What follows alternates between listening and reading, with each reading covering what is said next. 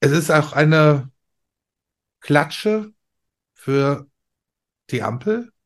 Glaubst du, dass das irgendwelche Konsequenzen hat? Auch hinsichtlich ähm, von Faser, die sich da ja wieder mal eine Niederlage abgeholt hat. Ich glaube, sie hat noch nie in ihrem Leben eine Wahl gewonnen. Ähm, wie siehst du das? Wird es da Auswirkungen geben auf die Bundespolitik, gerade auch ja im Hinblick ja. auf Faser und auf die FDP auch? Das ist die wichtigste Frage. Die wurde mir gestern Abend schon gestellt bei der Wahlparty und heute Morgen vom MDR auch nochmal. Ich kann es nur im Konjunktiv.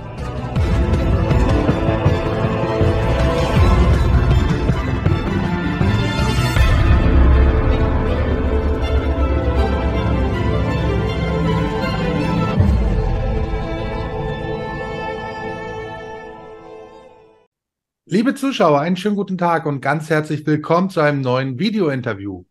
Wir möchten über die aktuellen Wahlen in Hessen und Bayern reden und dafür habe ich heute Peter Böhringer eingeladen. Schönen guten Tag, Peter. Ja, Helmut, grüß dich und alle Zuschauer. Peter, warst du von den Wahlergebnissen begeistert? Warst du zufrieden? Oder warst du vielleicht ein bisschen sogar enttäuscht, weil du im Vorfeld doch mit noch mehr Zulauf ja, gerechnet hast, als es dann tatsächlich passiert ist? Also ich persönlich habe nicht gerechnet. Es gibt auch keine offiziellen Erwartungshaltungen. Es ist ja immer eine Frage der Erwartungen. Und ja, bei einer Partei, die tatsächlich im Bund sich verdoppelt hat äh, in den letzten zwölf Monaten, sind die Erwartungshaltungen natürlich hoch. Aber man muss schon auch sehen, wo man herkam. In, in Hessen bei der Bundestagswahl, ich rede jetzt nicht von der Landtagswahl vor fünf Jahren, sondern bei der Bundestagswahl vor zwei Jahren, waren wir bei 8,8 Prozent. Wir haben uns also tatsächlich verdoppelt in Hessen, mehr als verdoppelt. Und auch in Bayern ist es ein Zuwachs um über 40 oder 50 Prozent äh, bei, unter sehr speziellen Bedingungen, über die wir ja vielleicht gleich noch reden können mit den Freien Wählern. Äh, das ist ein super Erfolg. Das soll erstmal eine Partei nachmachen, äh, diesen Zuwachs zu erzielen. Mhm. Ja, ihr seid in Bayern knapp Dritter geworden. Ihr wart lange Zeit auf dem zweiten Platz. Vielleicht ändert sich es noch. Das vorläufige Endergebnis sagt 14,6 Prozent für euch und 15,8 für die Freien Wähler. Kommen wir mal auf die Freien Wähler zu sprechen. Die sind ja in Bayern recht erfolgreich. Jetzt mit diesen 15,8 Prozent sind in der Regierungskoalition. Werden diese wahrscheinlich auch fortsetzen oder rechnest du da was anderes, dass die CSU vielleicht doch mit der SPD oder gar mit den Grünen zusammengehen könnte? Na gut, also die Machtarithmetik und auch das, was in den letzten Wochen gelaufen ist, äh, es gab ja den Versuch von Söder oder eigentlich eher von den Grünen, ähm, mit dieser Kampagne gegen Aiwanger eine andere Koalition denkbar zu machen. Das ist ja krachend gescheitert. Deshalb denke ich, so wie wir jetzt stehen, ähm, mit den zwei Hauptsiegern neben der AfD, CSU, wobei die ja leicht verloren hat, ähm, und die Freien Wähler, die sehr stark gewonnen haben. Also eigentlich nach allen machtarithmetischen Logik müssen die beiden zusammengehen. Sie werden auch zusammengehen. Ich rechne ehrlich gesagt auch nicht mit relativ langen Koalitionsverhandlungen. In Bayern hat man auch nur 22 Tage um eine neue Koalition auf die Beine zu stellen. Also ja, die Antwort ist ja, die werden das machen miteinander, das Spiel sicher. Und ja, über die Verschiebung in den letzten Stunden nach Mitternacht äh, könnte man separat noch reden. Das will ich jetzt aber an der Stelle eigentlich nicht machen. Ähm, es gab tatsächlich nur einen Satz dazu, die Auffälligkeit, dass wir über eineinhalb Prozentpunkte in den letzten äh, zwei Stunden der Auszählung nach Mitternacht verloren haben. Das ist extrem ungewöhnlich. Man kann das unter Umständen erklären mit Briefwahlstimmen. Es gibt Gründe, warum die AfD weniger bei Briefwahlen äh, bekommt. Sehr erstaunlich war aber, dass das in Hessen nicht passiert ist, dass es ein rein äh, bayerisches Phänomen war. Also das ist für mich noch unaufgeklärt, aber dabei will ich es jetzt hier auch bewenden lassen. Ja, keine Verschwörungstheorien streuen an der Stelle. Es gibt Gründe, warum die AfD bei Briefwählern schlechter abschneidet. Lassen wir mal das so stehen. Und dann zu deiner Frage zu den Freien Wählern. Ähm, das muss man wirklich vielschichtig erklären. Es ist natürlich ein sensationelles Ergebnis, 15,5 Prozent für die Freien Wähler. Das gibt es in keinem anderen Bundesland, nicht ansatzweise. Ähm, Gab es auch vorher nicht und wird es auch niemals geben. Auch in Hessen haben die knapp 4 Prozent, dreieinhalb, glaube ich. Auch keine große Verbesserung gegenüber 2018. Und damit äh, ist und bleibt es ein wirklich erklärungsbedürftiges bayerisches Phänomen. Das Phänomen heißt Aiwanger, Hubert Aiwanger als Person, der ja zugleich der Bundesvorsitzende, eben auch der bayerische Vorsitzende ist und Regierungsmitglied. Das darf man auch nicht äh, unterschätzen. Wer in der Regierung sitzt, hat Vorteile ähm, beim Wähler. Das ist aber nur in Bayern der Fall. Ich sage das jetzt schon in dieser epischen Breite, weil es ja Ideen gibt, der Freien Wähler sich in Richtung Bund auszubreiten. Alwanger hat es ja schon selbst angekündigt. dass er vielleicht als Bundesspitzenkandidat dann auch zur Bundestagswahl 25 antritt. Das ist in meinen Augen zum Scheitern verurteilt, aber das würde ich gern begründen. In Bayern ist es ein Phänomen, die Freien Wähler, die über Jahrzehnte aufgewachsen sind, über die Kommunen, die nur Kommunalpolitik gemacht haben, äh, eigentlich fast unverbundene Kommunal- und Regionalgliederung der Freien Wähler. Erst jetzt in jüngster Zeit wird das als einheitliche Partei wahrgenommen, seit 2017, glaube ich, oder 18 als Regierungspartei. Ähm, und das ist halt doch was Neues. Erst dadurch ist überhaupt ein Zentralismus entstanden, den auch nur die Person Aiwanger ermöglicht hat. Ähm, das kann man nicht ohne weiteres im Bund replizieren. Es geht nicht, äh, zumindest nicht kurzfristig. Das würde eine ganz andere Aufstellung der Freien Wähler bedingen. Dann diese bayerische Sonderaffäre Aiwanger, wo er wirklich zu Unrecht äh, für angebliche Untaten von vor 35 Jahren verhaftbar gemacht wurde. Das hat hier eine Rolle gespielt, speziell vor zwei Wochen, als die Briefwahlen ja schon losgingen. Und bei den Briefwahlen haben die Freien Wähler noch mehr bekommen. Das heißt, hier hat sich der Effekt gezeigt. Es gab keinen Negativeffekt, es gab keinen Malus, sondern einen Bonus für diese ungerechte Behandlung von, von Aiwanger an der Stelle. Er hat diese Untat nicht begangen. Und äh, es ist ewig her und es war klar, dass es eine Kampagne der Süddeutschen Zeitung Entscheidung der Grünen war. Und das ist halt diesmal nach hinten losgegangen. Das wird sich aber auch abnutzen. Es hat hier noch funktioniert, ist aber in zwei Wochen, in zwei Jahren im Bund kein Thema mehr. Ähm, Tja, und dann darf man, auch wenn das jetzt sich komisch anhört, seinen Dialekt nicht ganz vergessen. Selbst innerhalb Bayerns kommt Aiwanger am besten dort an, wo er herkommt. Das ist das sogenannte Altbayern, Niederbayern, die Ecke Landshut nordöstlich. Richtung tschechische Grenze. Äh, das ist da, wo dieser Dialekt gesprochen wird, dieser sehr starke Dialekt. Selbst in Unterfranken, wo er schon nicht mehr so gesprochen wird, äh, was also schon Richtung Hessen geht, ähm, fallen die Werte der, der Freien Wähler auch innerhalb Bayerns ab und in Hessen hat es überhaupt nicht mehr funktioniert. Und niemand, äh, also in Norddeutschland würde ich so weit gehen, verstehen ihn gar nicht alle, in Ostdeutschland auch nicht, äh, auch im Rheinland zum Teil nicht. Also nichts gegen Dialekte. Ich bin Schwabe, also ich weiß, was Dialekt bedeutet und das ist überhaupt nichts Schlimmes. Aber rein politpraktisch glaube ich, dass es kein Vorteil ist, wenn er wirklich als Spitzenkandidat zum Bund antritt. Und ich kann mich täuschen, ich kann hier, äh, es, es ist eine etablierte Partei und 15 Prozent in Bayern sind ein Pfund. Aber bei Bundestagswahlen haben die Freien Wähler auch regelmäßig schlechter abgeschnitten, auch in Bayern. Immerhin noch sieben Prozent beim letzten Mal, was uns sehr wehgetan hat als AfD in Bayern. Aber okay, wenn man jetzt in Richtung Bund schaut, die sieben Prozent in Bayern sind ein Prozent im Bund, die sie dann halbwegs gesichert hätten. Lassen sie es zwei sein, dann müssen sie im Rest der Republik immer noch drei Prozent im Schnitt einsammeln, äh, mehr als drei sogar mathematisch. Äh, ich halte das nicht für machbar, aber ja, erklärtermaßen. Es wird ja alles aufgefahren, was gegen die AfD irgendwie laufen soll und man versucht ja links wie rechts. Wir hatten ja oder ihr habt ja auch schon über neue Parteien gesprochen hier auf dem Kanal. Ähm, es wird ja alles versucht, um irgendwie Parteien aufzubauen, die der AfD was abknapsen können. Ich kann jetzt noch länger über die Freien Wähler reden, aber das ist jetzt mal meine erste Analyse dazu. Ja, also ich muss sagen, ich bin ein Kind des Ruhrpots und ich kann den Herrn Aiwanger sehr gut verstehen. Ich habe da wirklich keine Probleme. Vielleicht liegt es aber auch daran, dass ich drei Jahre in Bayern mal gewohnt habe. Gut, ähm, also nein, ich möchte das noch ergänzen, das habe ich vergessen. Das ist nicht mein Hauptargument. Also es muss natürlich auch irgendwann mal gelingen, ihn zu stellen als der Heuchler, der er ist. Er war Impfgegner mal pro forma und hat sich dann ganz schnell umdrehen lassen, wurde dann äh, Impfbefürworter, hat sich auch selbst impfen lassen und an ganz vielen Stellen, ähnlich wie sein äh, Koalitionspartner, der ein sehr natürlicher Koalitionspartner ist, die CSU, äh, redet er den Leuten nach den Mund und ist ein Fähnchen im Wind, ein völliger Opportunist und Populist. Also da schenken sich die beiden Söder und Aiwanger wir nichts. Äh, das sind die Hauptargumente gegen die Freien Wähler. Und das Zweite ist tatsächlich die Strukturfrage. Es gibt keine einheitliche bundesweite Organisation der Freien Wähler. In vielen Bundesländern sind sie überhaupt nicht vertreten. Ja gut, aber sich hat impfen lassen tatsächlich ist immer so die Frage, weil ich allein wie viele Menschen ich wirklich kenne in meinem Umfeld, die mir jetzt irgendwann mal erzählt haben, dass sie sich damals so ein gelbes ähm, Pässchen da, so einen gelben Ausweis gekauft haben. Von daher bin ich da immer sehr skeptisch, wenn Leute, die vorher Impfgegner waren und dann auf einmal geimpft waren, ob sie das wirklich getan haben. Ja. Da, da magst du recht haben, aber auch da muss ich sagen, wenn es so war, und wir können es ja nicht unterstellen, das wäre ja eine schwere Ordnungswidrigkeit, wenn nicht gar eine Straftat. Also dafür sind ja das Ausstellen von gefälschten Impfpässen gehen ja inzwischen Leute schon in Richtung Haftstrafe. Ähm, gut, die die Konsumenten davon, es gab wirklich äh, Zehntausende, denke ich, ähm, gehen zwar nicht ins Gefängnis, aber es ist eine schwere Ordnungswidrigkeit. Wir können das ja nicht unterstellen. Aber wenn er es so gemacht hätte, dann wäre es ja politisch noch mehr vorwerfbar, wenn er dann offiziell sagt, ich bin äh, impfkritisch, dann aber doch sich umdrehen lässt, ich habe mich impfen lassen, aber im Hintergrund nicht impfen lässt durch, äh, durch eine Ordnungswidrigkeit, das wäre ja politisch dann noch, würde ja genau das bestätigen, was ich gesagt habe, absoluter Opportunist. Ja.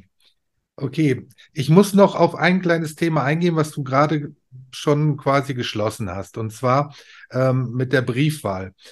Ihr seid Oppositionspartei im Bund. Ihr müsstet doch alles dafür tun, dass solch ein, ein eventueller Betrug bei einer Wahl nicht passieren kann. Habt ihr da spezielle ja, Taskforces, die, äh, die da irgendwo ähm, eingreifen oder Wahlbeobachter sind? Organisiert ihr solche Sachen?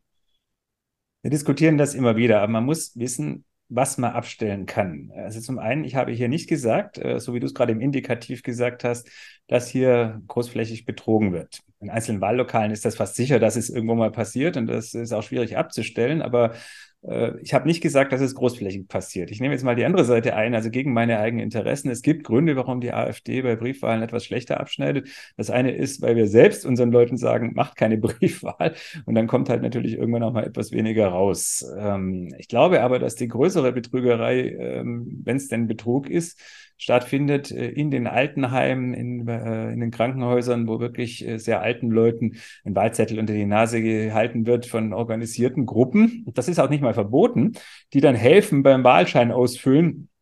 Und wer kann schon kontrollieren im Einzelfall, was da ähm, gemacht wird? Ja, vor allen Dingen, wenn es demente Personen sind. Ne? Ja, das kommt hinzu. Also wir machen das natürlich nicht. Äh, es ist aber durchaus überliefert, dass das viele ähm, Gruppen machen. Und das sind durchaus Gruppen, die eben Mainstream-Parteien wählen, ähm, aber eben gerade nicht die AfD. Also wir machen es definitiv nicht großflächig. Ist aber ein bekanntes Phänomen. Also ich glaube, das, aber das kann man nicht, bewe nicht beweisen. Und selbst wenn man es beweisen könnte, das ausfüllen lassen oder die Hilfe dabei ist nicht mal strafbar.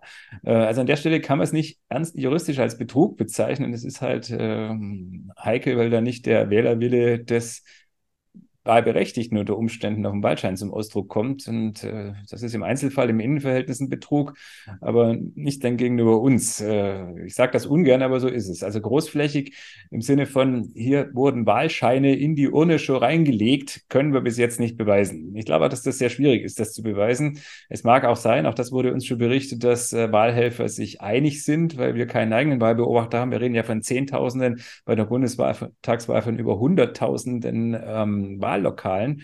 Ähm, ganz schwierig, da überall seine Beobachter zu haben. Und äh, wenn sich da ein Grüner und ein Roter, die zufällig vor Ort sind, einig sind, kann da tatsächlich Schindluder getrieben werden. Äh, es können Wahlscheine relativ leicht ungültig gemacht werden durch eine zusätzliche Markierung auf Wahlscheinen, nachdem die AfD gewählt werden sollte. Sowas kann vorkommen. Wir können es aber nicht beweisen. Wir diskutieren es immer wieder was wir machen. Es gibt Apps, die tatsächlich das Weitermelden von den Wahllokalen an die übergeordneten zentralen Erfassungsstellen ähm, kontrollieren. Da auf der Ebene kann man tatsächlich mathematisch kontrollieren. Das hört sich jetzt trivial an, wurde aber und wird in aller Regel nicht gemacht, wenn man es nicht selbst macht. Das heißt, wenn da nach oben falsche Zahlen gemeldet werden, fällt das unter Umständen lange nicht auf, weil es ja fast nie Nachzählungen gibt in den Wahllokalen. Also es ist ein ganz schwieriges System, ähm, aber es ist ein Dauerthema auch bei uns, das stimmt schon. Ich habe gestern die Wahlberichterstattung äh, angeschaut, ab 18 Uhr in den verschiedenen Programmen. Und äh, dann musste ich wirklich schmunzeln, weil es gab dann an einem Punkt, ähm, ja, da wurden die möglichen Koalitionen vorgestellt in Bayern und auch in Hessen. Und interessanterweise tauchte eine Ko Koalition mit der AfD nicht auf. Also es hieß dann CSU, Grüne geht, Freie Wähler geht und so weiter ihr wurdet wieder mal komplett außen vor gelassen. Was glaubst du, wo ihr stehen würdet, wenn wir tatsächlich eine, eine freie Presse hätten, also eine nicht manipulierte Presse? Ich glaube, also da habe ich gestern ein paar Mal drüber nachdenken müssen, wenn das wirklich alles fair wäre, was in den Medien abläuft, dann wärt ihr, glaube ich, schon viel, viel weiter vorne, weil ihr kämpft ja nicht nur gegen die, gegen den politischen Gegner, ihr kämpft ja auch gegen die Medien. Sehe ich das richtig so? Ja, das ist unbestreitbar so. Äh, dass wir da überhaupt nicht erwähnt werden, ist natürlich klassisches Framing. Die Öffentlich-Rechtlichen werden sich darauf zurückziehen, zu sagen, dass sowohl Söder als auch Boris Rhein in Hessen ja von vornherein ausgeschlossen hätten, mit uns zu koalieren.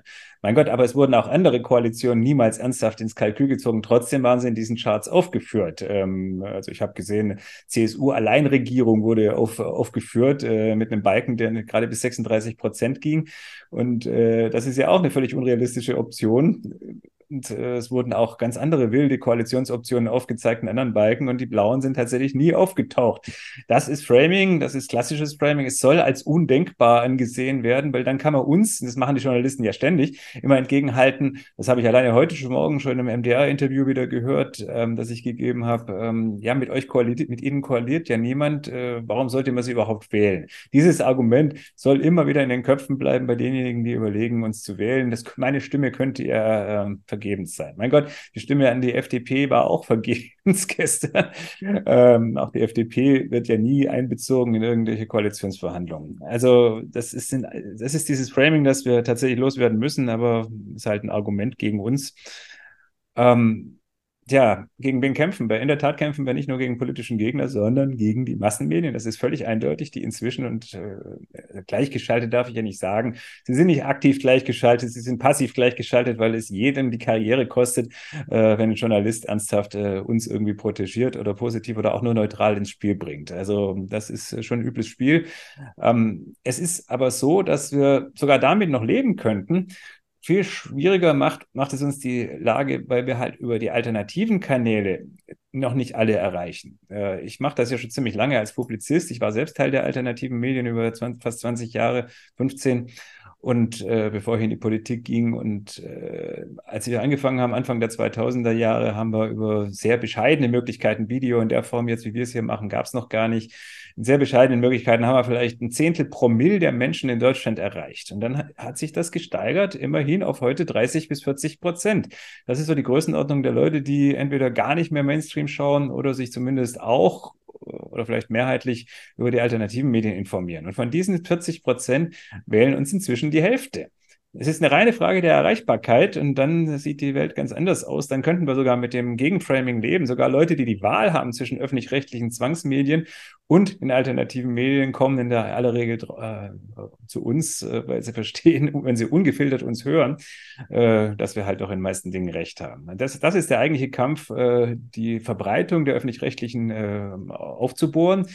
Daher kommen übrigens inzwischen auch die Erfolge bei den Jungen bei uns, obwohl die ja in den Schulen völlig linksextrem äh, indoktriniert werden. Bei den Jungen sind wir inzwischen mindestens in unserem Bundesdurchschnitt, in unserem äh, Durchschnitt insgesamt, äh, die 18- bis 25-Jährigen anguckt oder sogar die drunter, weil wir sie erreichen. Ähm, Ganz große Probleme bereiten uns die ganz Alten, die wirklich 65, 70-Jährigen aufwärts, die nicht regelmäßig im Internet sind oder wenn, dann sind sie auf Mainstream-Seiten. Äh, wenn man die nicht erreicht, dann kriegt man sie nicht. Und da haben wir mit äh, Abstand, das war auch gestern wieder so, die schlechtesten Ergebnisse und die CSU hat die besten Ergebnisse, äh, auch die SPD zum Teil. Da die Leute leider, leider erreichen wir nicht und dann, wenn, wenn man sie nicht erreicht, kann man sie auch nicht überzeugen. Das ist das Hauptproblem. Ja, das ist, äh, denke ich, tatsächlich so, weil diese älteren Menschen halt meistens nicht mit dem Internet umgehen können, sich da auch nicht auskennen, sondern einfach den ganzen Tag mehr oder weniger halt äh, die ARD, ZDF, Mainstream-Sender halt anschauen. Heute, ja. Morgen, äh, heute Morgen, ZDF Morgenmagazin, habe ich mir mal antun müssen, weil ich es vor dem MDR-Interview einfach anschauen musste um 6 Uhr, kam eine Impfberaterin, eine Gesundheitsberaterin, die das Lied von der positiven Impfung und von der wirkungsvollen Corona-Impfung gesungen hat, als wären wir noch in Anfang 2021. Es, als äh, keinerlei Landkurve. Die, die alten Menschen, das ZDF ist ja wirklich der Sender für die, für die sehr Alten äh, weitgehend, äh, werden indoktriniert mit diesen Lügen. Nach wie vor gegen jede Evidenz. Es gibt noch nicht mal neue Krankheiten Krankheit. Es gibt noch nicht mal einen neuen wirklichen Impfstoff, aber er ist ganz sicher wirkungsvoll und er hilft auf jeden Fall, hilft gegen schwere Erkrankungen. Und das, der ganze Mist, der längst widerlegt ist, wurde heute Morgen eins zu eins wieder im ZDF erzählt. Mhm. Aber es gibt ja auch Hoffnung, ne? weil die Kampagne, du hast sie angesprochen, gegen Hubert Aiwanger, hat ja nicht funktioniert. Also es scheint ja so, dass tatsächlich immer mehr Leute ähm, in den jüngeren Altersgruppen auf jeden Fall den Medien nicht mehr vertrauen, in dem Maße, wie es früher mal war. Gut, ja, das war tatsächlich ein neues Phänomen, äh, dass sogar die Kampagne, ich muss es jetzt mal so aussprechen, mit der Holokeule, der Holocaust-Keule, ähm, nicht funktioniert hat. Natürlich, wenn es gestimmt hätte, ähm, dass er das ver verfasst hat äh, vor 35 Jahren, dann wäre das schon vorwerfbar gewesen. Es war ein ganz übler Text, der damals geschrieben wurde, aber sein Bruder hat es ja nun auf sich genommen, er war es nun mal nicht. Ähm, insofern, eigentlich verbat sich, verbot sich ja diese äh, Kampagne. Nur die Süddeutsche hat dann sich nicht entblödet zu schreiben, obwohl das schon klar war, der Bruder war es, er hat es zugegeben auf die Schuldfrage oder auf die ähm, Autorenfrage kommt es nicht mehr an. Das haben die wirklich getitelt, weil er sei jetzt ja schon falsch umgegangen damit. Herr Aiwanger sei zu offensiv und ähm, Vorwärtsverteidigung mit dem Thema umgegangen. Und das sei jetzt vorwerfbar. Man dürfe sich so nicht verteidigen, wenn es um einen Holocaust-Vorwurf geht. Also Entschuldigung, wenn ich unschuldig bin, darf ich mich so verteidigen. Insofern, also das war einfach derart überzogen, diese Kampagne. Und es sind alle draufgesprungen, weil vergessen wir das nicht. Und das sind die gleichen Medien, die jetzt gestern, als wäre nichts gewesen, Hubert Albanger, ich will nicht sagen gefeiert haben, aber doch als klaren Wahlsieger sehr positiv dargestellt haben. Die wollten ihn noch vor drei Wochen fertig machen oder vor vier Wochen. Das ist also diese Heuchelei auch im Mainstream ist unerträglich. Wenn eine Kampagne nicht funktioniert hat, dann schaltet man auf Business as usual, als wäre nichts gewesen. Aber Albanger hat in dem Fall jetzt auch sehr offensiv abgefedert und es war neu, dass es funktioniert hat. Äh, ich glaube, einige hätten wirklich gedacht, er muss zurücktreten. Peter, ihr habt euch zur stärksten Oppositionskraft in Deutschland gemausert. Und es sieht so aus, dass es noch weitergeht und dass ihr immer mehr Menschen erreicht mit eurem politischen Programm.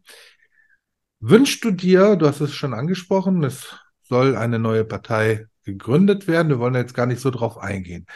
Würdest du dir wünschen, dass es neben euch auch eine starke Partei gibt, die vielleicht zehn Prozent erreichen kann, die für euch als Koalitionspartner in Frage kommt? Denn dass ihr über 50 Prozent bekommt bei einer Bundestagswahl, ist doch tatsächlich auch sehr unwahrscheinlich, weil es auch eben nur einmal bisher in der Bundesrepublik passiert ist